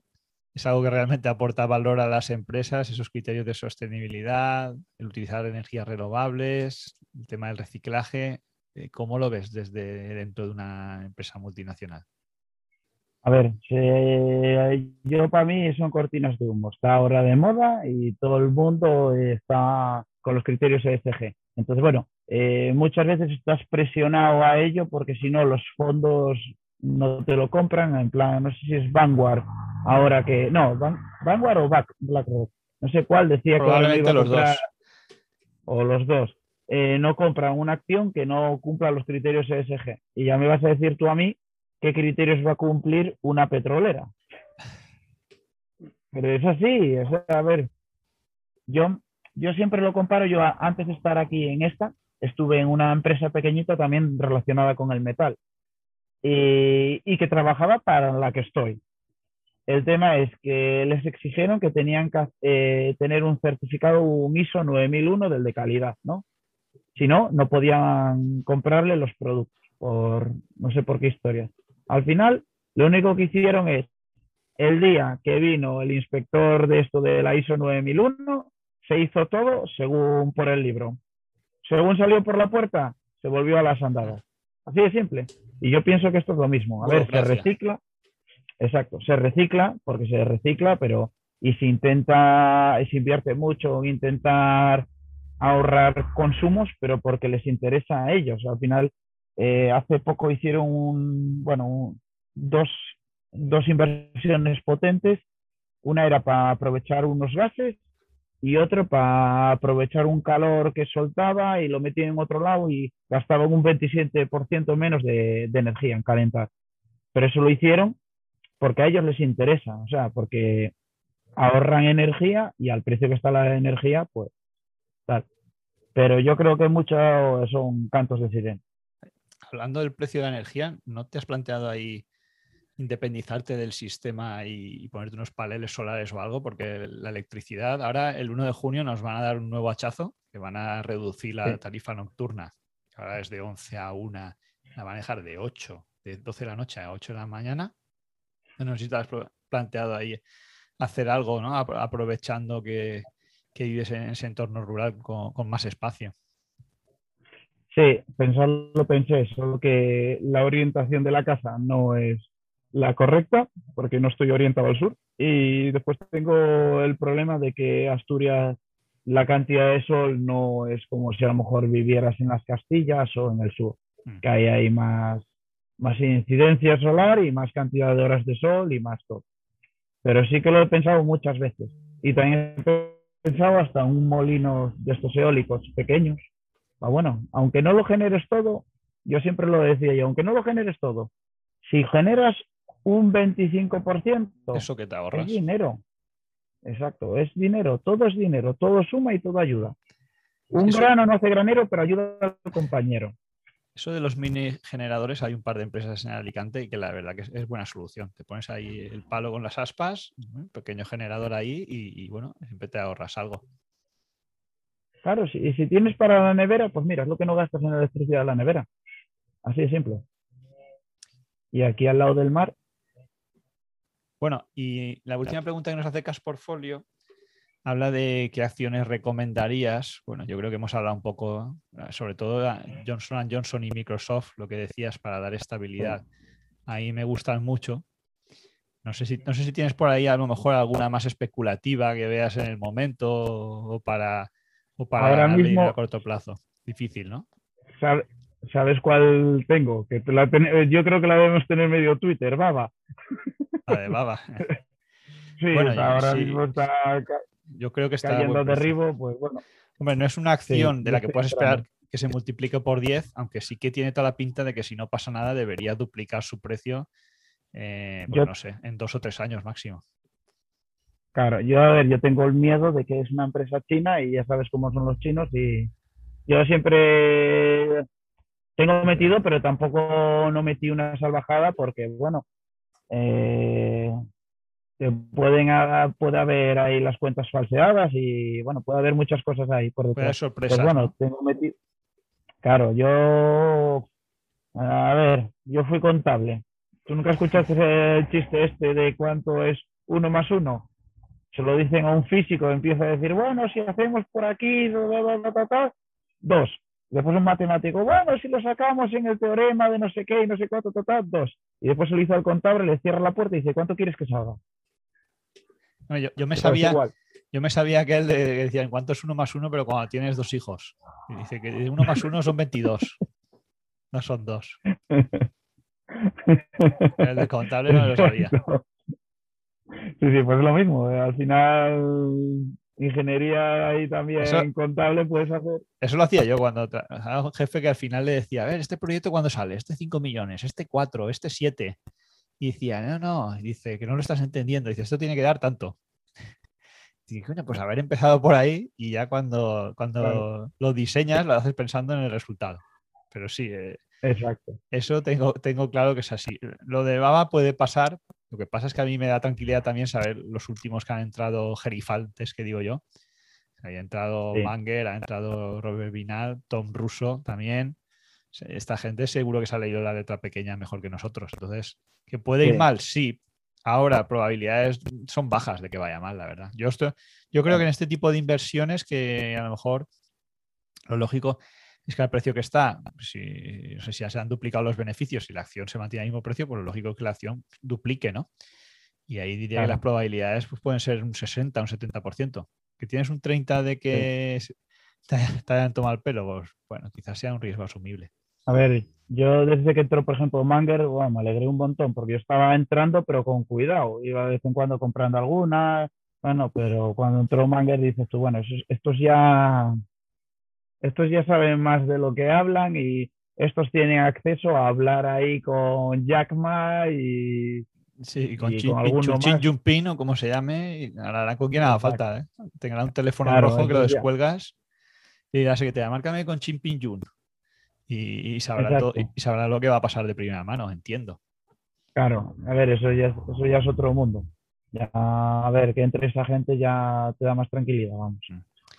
Pero sí, sí, por ejemplo, estuve ahí atrás también comprando Avi, que estaba, había bajado bastante, bajó a 100, 104, yo estuve entrando ahí en 104, creo que fue. Avi, a mí me gustaba, bueno, a mí todo el sector farmacéutico me gusta bastante, sectores defensivos, o sea, yo no, no me quiero hacer, por querer quieres, pero no me voy a hacer multimillonario. Entonces, bueno, está siempre con sectores bastante, intento sectores bastante defensivos. Luego entró Buffett en Avi, ¿no? ¿O entraste tú después? No, entré antes también. Tú siempre adelantándote a los grandes, ¿no? Sí, bueno, es, cuestión de suerte. es cuestión de suerte. Yo no muevo los mercados por mala suerte. Ellos, están ahí en la City, bueno, maja, y tú desde, desde Asturias, patria querida, y les, vas marcando el camino. a ver, yo entré, pero después, claro, cuando entró él, eh, porque claro, al final eh, lo que puedes invertir todos los meses está limitado. Entonces, igual la posición no fue todo lo que, por ejemplo, en 3M sí me dio tiempo a formar una posición como yo quería. Pero, por ejemplo, en Avi no, No quedé ahí. Es que el coronavirus ha sido Claro. demasiado rápido. Necesitamos un coronavirus que dure tres años para construir una buena cartera. Claro, claro. Pero eh, fue eso, que eh, claro, en el momento que, que apareció Buffett, que entró ahí en Avi, ya está. Ya se ha acabado. El 12 euros, 12 dólares arriba y se acabó. Que a ver, puedes seguir entrando, pero bueno, ya como que ya te da un poco rabia comprarla 12 dólares más cara. Cu- Cuesta, estaba es un sesgo muy 1,16, fuerte. creo. Es un sesgo muy fuerte de promediar al alza cuando una acción va bien. Es muy, es Sí, muy complicado. Sí, Pero hay que claro, hacerlo. es complicado. Claro, claro, y eso cuesta bastante. Yo, Entonces, a ver, Yo solo he comprado Apple una vez en mi vida, no he vuelto a comprar. La compré a precio de hoy, estaba a 20 dólares y podía haber comprado a 30, 40, 50, fíjate, hasta 90. Hubiera sido, continuado siendo muy buena sí, inversión. pero es complicado, ¿eh? Cuando ya tienes... Yo creo que es más fácil comprar a la baja que comprar a la alta, sabiendo que compras un buen valor, ¿eh? Yo creo que es mejor así. Bueno, voy a acabar bueno. yo con la ronda de preguntas para terminar. Un poco, vamos a hacer preguntas más off topic. Eh, una es, la tengo aquí apuntada. Gallo que no vuela a la cazuela. Exacto, correcto. Correcto, menos gallo Pepe. Ahí no hay duda. Ese, eh. ese tiene la extrema opción hecha. Ese es el preferido de tu hija, hay que inmortalizarlo. Claro, ese, ese no es peligroso, no pica, lo abraza y no hay problemas con él. Entonces ese, ese con aguantarla ya hace bastante. Oye, ¿cómo, cómo hacéis el gallo ahí, no? Porque suele- quedar un poco duro el gallo. Eh, yo lo tengo cocina de leña, entonces vamos despacito haciéndolo, a lo mejor hechas 10 horas, pero suave, eh, con mucha verdura y ala, poco a poco, y hasta que Qué- se deshaga. Qué bueno. Yo, por Luego- ejemplo, el otro día vinieron unos amigos, hice una fabada con jabalí, 16 horas la fabada. Ostras. Y, y el arroz Pero con claro. leche también es mítico por ahí, ¿eh? Sí, pero yo el arroz con leche lo hago con máquina, con la tipo Thermomix, Ah, la del. Lidl, loncha finista, y ala, lo haces ahí y listo. El robot del líder. el- el- yo el mío es más loncha finista todavía, porque lo compró mi madre y le digo que haga ya las cosas y luego voy y me las llevo. Eso es aún mejor, eso es, es aún el mejor pan, hace el pan y digo, hace el pan con el robot del líder. Luego voy y me llevo el pan. Eso es mejor técnica que la mía. Ojalá que dure muchos años la técnica esa. Estaba, est- te iba a preguntar, la última pregunta era si prefieres el Lidl o el Supercore o el Carrefour. No sé ahí cómo lleváis la compra. Ya sabes que hay una diferencia ostensible entre ir a un sitio y otro. Yo suelo, yo suelo alternar bastante. Voy tanto al Lidl como al Carrefour. Aquí tenemos el Consum y el Mercadona. Y en unos busco las ofertas y en otro hago las compras más. Por ejemplo, en Mercadona las compras del día a día, agua, leche, arroz, creo que es lo más económico. Pero luego hay cosas en el Lidl que encuentras que, bueno, es el caso de la, la Thermomix del Lidl, ¿no? Y a veces te encuentras productos muy, muy buenos. Sí, sí, claro. Sí, sí, no, no, a ver, yo eh, la verdad que intento hacer compra en, con- en tienda pequeña, para intentar, bueno, ah, ya que los autónomos están bastante puteados, intentar en la medida de lo posible ayudarlos, aunque te salga un pelín más caro como lo Bueno, hagas bast- por otro lado, bastante pues, puteados es poco. Es decir, bueno, autónomos está están- intentando ser políticamente correcto. la, la última que les están in- intentando meter. Bueno, yo sido autónomo, de hecho mi idea es volver a serlo, pero las circunstancias o sea, es, es un auténtico escándalo. Ahora el, el pasar de cobrarles 400 euros de cuota a 1200, o sea, eso es una barbaridad cuando ya están pagando Había- también IRPF Creo- y, y aparte el IVA. Creo que habías hecho tú el cálculo de uno que ganaba 49.000, ¿no? ¿Podías, puede de que fueras tú o fue... Uno, lo, he visto, lo he visto hoy en la Asociación de Autónomos que decía, uno que ganaba 48.000 le quedan 22.000 euros al final. Exacto, eso. Entonces, claro, dice, coño, estás trabajando más de la mitad para el Estado, ¿no? El 60% para el Estado y luego del dinero que te queda, ese Pagar dinero el y, 21 de IVA. Y el 21, bueno, claro, vas a comprar, pero a lo mejor ya no es solo el IVA, ¿no? Porque tú pagas la factura de la luz el 70% por lo menos son impuestos. Y la Sí, sí, factura de luz te viene todos los meses, la del agua, eh, el carburante. ¿no? La- Mira, estaba poner la- leyendo hoy, lo vi, lo vi en la tele, ¿eh? y que había subido en los últimos seis meses el butano tres veces. y el butano no, es precisamente que sea de ricos. Bueno, de los peajes, el, diésel, el impuesto al diésel. Luego otra cosa, dicen, hay gente que dice, no, es que el IVA luego te lo deduces. Bueno, depende de la actividad que tengas, ¿no? Si yo tengo una tienda de ropa, pues hombre, a lo mejor, pues, no sé, luego me puedo deducir el IVA. Pero, por ejemplo, te voy a poner un ejemplo, la gente que, de la industria financiera, si tú cobras comisiones por vender fondos o depósitos o lo que sea, ahí no hay IVA que deducirte por ningún lado. No, no, el, el, portátil cuando lo cambias y lo cambias cada dos o tres años, nada más, poco más. Y la factura del teléfono, creo que poco más puedes hacer. Y ya está, no tiene, no tiene, no tiene, no tiene, no tienes más, no tiene, no sé, no, estás comprando materias al 21% de IVA o. Claro. no, es tan sencillo, ¿no? Y la verdad es que la situación es, es mala. Al final van a conseguir que la gente no le quede otra que cotizar, pero por lo mínimo. Y, no habrá gente que con salarios de 48.000 euros no va a haber autónomos. Eso, eso por descontado. No, no, y aparte, bueno, está, ahora quieren el cual la sacaron, creo, creo que fue ayer en el BOE, intención de que quitar el dinero en efectivo ya, para intentar evitar eso. Mm, pero no les interesa si luego los políticos son los que más dinero negro manejan y más chiringuitos tienen. Sí, pero bueno, ya sabes, ya buscarán ellos vías ellos con tener el dinero de pasarlo de las Islas Caimán a Suiza y de Suiza a la isla de Man y a la Seychelles y por ahí, con que se mueva por esas líneas no hay problema. Pagaremos en Bitcoin y ya está. bueno, el Bitcoin yo no lo tengo tan claro. Bueno, todo el mundo dice que sí que se puede rastrear. Yo conservo una moneda de 2.000 pesetas todavía, por si la cosa se pone fea. Yo ayer encontré una peseta, no van broma, aquí en la finca, en el huerto. La guardaste a buen recaudo, ¿no? Como buen chafinista. Eh, te la voy a enseñar. Seguro que igual te la cogen en algún comercio todavía. No, no, vale más esta moneda así que como numismática, seguro que, no lo sé, no lo he mirado, pero tiene eh, sus años. Como numismática, no, tranquilo que no te van a nada. Yo tengo algunas y tiene que ser de oro o de plata, si no, de poco te vale. De poco te y te pagan el, el, material, vamos, poco más. Sí, sí, es una edición especial, por ejemplo, pues te pagan un poco más de, lo que vale en, su peso, ¿no? Lógicamente, sí, te pagan, pero vamos, no, poca cosa. Poca sí, poco más. Bueno, te está disparando el oro, o sea que igual es el momento. Y así no, es mala, idea. Bueno, Diego, muchas gracias por tu tiempo. Vamos a, dejarlo aquí para que nuestros locutores, bueno, nuestros locutores, nuestros oyentes y nuestros visual espectadores de YouTube puedan descansar hasta el próximo programa de, nuestro canal. Muchas gracias por estar aquí con nosotros, por enseñarnos a Gallo Pepe, por enseñarnos un poco más de ahorro del chafinismo y, esperamos, esperamos verte pronto en el foro y en persona ir allí y, poder, y poder probar eh, ese pedazo de huevos que, tienes allá. Vale. y la sidra, que hago el sidra de casa también. La sidra Porque es algo más peligrosa. Qué pues cuenta conmigo en cuanto pase el confinamiento, voy para allá. Antes de, pues que antes de que pongan los peajes en toda España. Sí, sí, sí. Pues ya sabes. Es solo organizarnos. Organizar los turnos de trabajo y ya está. Eso sí, busca hotel cerca porque coger el coche va a ser complicado después. me, llevaré, me llevaré un saco de dormir por si acaso. Seguro que hay un hueco. vale, no hay problema.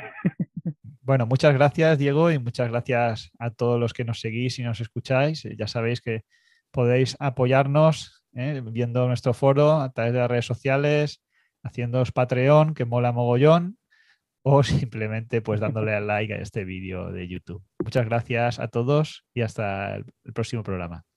Adiós.